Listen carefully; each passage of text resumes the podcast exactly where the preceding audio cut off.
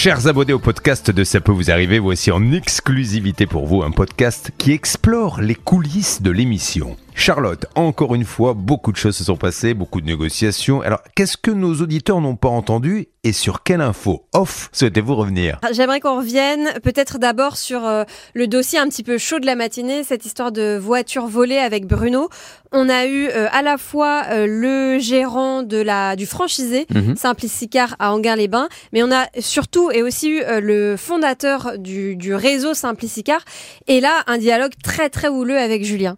Oui, je pense que Maxime euh, Zangari, le, le- le- le patron, euh, le franchisé, Oui. suit ce dossier-là avec attention et avec son client parce qu'il l'accompagne. Ils ont les, ils ont aussi leur protection juridique qui, qui collaborent, qui discutent ensemble. C'est vrai que la, la police a été très claire, comme c'est un très gros réseau dans le Val d'Oise et dans l'Oise, la, la police a été très claire en disant pour l'instant vous ne faites rien, vous ne remboursez rien, vous attendez parce qu'on est sur la piste et on Ah. a une piste sérieuse pour arrêter ce, ce gars-là. Si vous remboursez, on aura du mal après à faire jouer le- nos différents contacts si l'assureur reconnaît tout de suite la faute. Mais alors là, ce qu'il voulait dire par là, parce que c'était pas très clair à l'antenne, quand il a dit il y a un réseau, euh, euh, disons les choses clairement, c'est un réseau en fait de trafiquants Exactement. qui volent, maquillent et remettent sur le circuit les sur voitures. euh, des, des voitures de chez PSA qui sont très facilement maquillables et sur lesquelles justement PSA est engagé. D'accord. Donc c'est pour ça que tout le monde est très prudent sur la démarche. Et évidemment, dans ces cas-là, on écoute la police. Oui. L'enquête policière qui est assez importante, on parle de 100 voitures, hein, donc c'est pas anodin.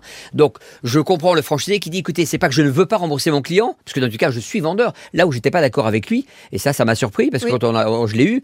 Pour lui, c'était un, un, un, Un intermédiaire. intermédiaire. Non, il n'est pas intermédiaire. Même s'il a été propriétaire, comme il a dit, pendant 30 minutes de la voiture, il est vendeur. À partir de là, il n'y a pas d'ambiguïté sur sa responsabilité. Il y a parfois une stratégie comme ça de ces vendeurs de voitures qui, qui se dégagent de toute responsabilité en disant moi je suis qu'intermédiaire mais à partir du moment où il n'y a pas euh, un contrat de dépôt-vente ou quelque chose comme ça ce sont les vendeurs Exactement. et alors peut-être que ce qu'il voulait dire c'était que la police lui avait interdit de recontacter la personne à qui lui-même l'a acheté Exactement. car celui-là est sans doute fait dans partie le du réseau. Exactement. Mm. Donc c'est pour ça que le dossier est en stand-by et qu'il ne va pas partir tout de suite en justice. C'est là où le franchiseur a très très mal réagi, et vis-à-vis de Oui. Julien, et vis-à-vis de l'émission, et vis-à-vis de son franchisé, et même du client. Parce que de plus, de plus, un client franchisé, c'est aussi le client du franchiseur. Oui. Et Bruno, qui était sur, sur, sur site, a, a bien expliqué son désarroi. Il a quand même investi 31 000 euros. Oui c'est quand même pas donc c'est pas c'est pas une somme anodine euh, aujourd'hui. Donc il est pris en otage d'une situation et le franchiseur est parti dans une colère euh, débordante, voulant soi-disant défendre son franchisé et attaquer Julien Courbet et sa famille sous prétexte que Frédéric Courbet, que je connais bien, qui est le frère de Julien,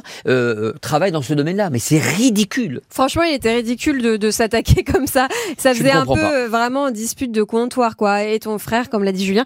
Euh, simplement, euh, et quand même, à la fin de l'émission, tu as dit que le franchisé allait reprendre contact avec Bruno, laissant un petit espoir euh, de résolution? Oui, parce que je pense que dans tous les cas, euh, le franchisé est très embêté par cette situation. Il voit bien évidemment les proportions que ça prend, et lui veut défendre son image. Maxime Zangari euh, veut défendre l'image de son client, euh, Bruno qu'on a cité, Bruno euh, Malfilâtre. Et donc à partir de là, je pense que le dossier va avancer. Ça prendra un petit peu de temps, ça va pas être résolu dans les 15 jours, mais je pense que ça va.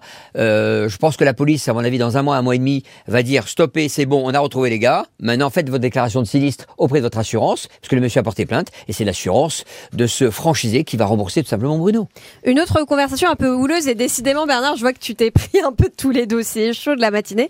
C'était celui entre Daniel, euh, le vol de vélo, et euh, la gérante de l'auberge de jeunesse où s'est passé le vol. Et cette dame-là, pareil, elle était un peu vexée de notre appel, elle a Oui. un peu mal réagi quand même. Oui, elle a dit, bah écoutez, des- ces ces positions prennent, sont dramatiques, on a quand même retrouvé un vélo. Je dis, madame, vous avez retrouvé un vélo, je l'ai dit à l'antenne. Oui. Vous avez retrouvé un vélo d'un groupe de 20 personnes. Surtout qu'ils l'ont retrouvé Et sur le bon sur coin. le bon coin, euh, donc ouais. c'est pas vous qui l'avez trouvé, c'est la police. Et pour En autant, plus. ça vous dédouane de faire pression sur la Maïf, qui est votre assureur, pour justement avancer sur le dossier. Ça fait six mois que ça dure. Mais vous savez que quand on attaque un, un organisme euh, ou qu'il y a un organisme euh, quelque part étatique dans la- avec la, la mairie, etc., c'est beaucoup plus compliqué. Et ça nous met en situation délicate vis-à-vis de notre bailleur. Je dis, madame, ce n'est pas le problème de vos clients. Votre Bah oui. client, en fait, compte. Votre assurance lui a menti. Si vous connaissez le dossier, comme vous me le dites, l'assurance a menti.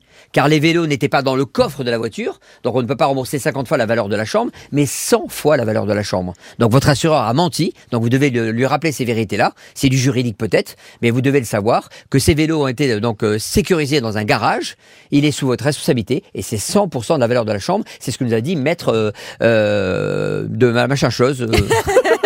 de machin chose. Euh, non mais en plus cette dame elle s'est mise en porte-à-faux elle-même parce que elle nous dit n'appelez pas euh, mon bailleur la mairie ça me mettra en porte-à-faux. Mais c'est elle qui nous a dit qu'il y avait un problème de sécurité dans son local à vélo et donc que ça, son bailleur était en cause. Bien sûr il est en cause qui ne, ne, garantit pas et ne met pas toutes les sécurités maximales dans, dans ce cadre-là. Donc euh, on va incriminer évidemment tout le monde dans ce cas de figure mais c'est la Maïf aujourd'hui qu'on doit secouer. Elle m'a promis une chose en antenne. Jeanne Lecomte elle m'a dit écoutez je suis directrice du, de l'auberge de jeunesse de Cahors j'appelle la Maïf et je vais remettre la pression pour que cette assurance rembourse le client euh, sur la bonne somme. J'espère, parce que c'est toujours un peu facile, c'est toujours un argument qu'on entend aussi quand même de temps en temps dans cette émission, de dire euh, vous faites du dramatique, vous faites du sensationnel, du sensationnalisme, etc. Euh, là, il n'y avait rien de dramatique. Hein. On parle d'un vol de vélo qu'il faut indemniser. Il n'y a pas plus euh, concret comme situation, il n'y a pas plus bête et méchant. Les, les, les, vélos ont coûté tant, il faut rembourser tant, il n'y a pas de remboursement. On appelle, je vois pas en quoi c'est dramatique. Et, Exactement. Et puis je vous rappelle quand même cette loi qui est importante, puisqu'on parlait de 100 fois la valeur de la chambre. Quand on sait qu'un logement de nuitée euh, n'est pas du tout cher, évidemment, dans les auberges de jeunesse, on est aux alentours de 25 euros. C'est ça. Donc vous voyez, euh, franchement, euh, je trouve que c'est un peu cavalier de la part de cette dame-là de pouvoir dire, écoutez, les sommes ne sont pas si importantes que ça. Si, les enjeux sont importants. Deux dossiers donc qui paraissent un petit peu bloqués, mais dont on donnera des nouvelles dans les prochains jours parce qu'il y a quand même de l'espoir que, que ça aille dans une bonne direction avec peut-être une résolution. Exactement. Merci Bernard, à demain. Avec plaisir.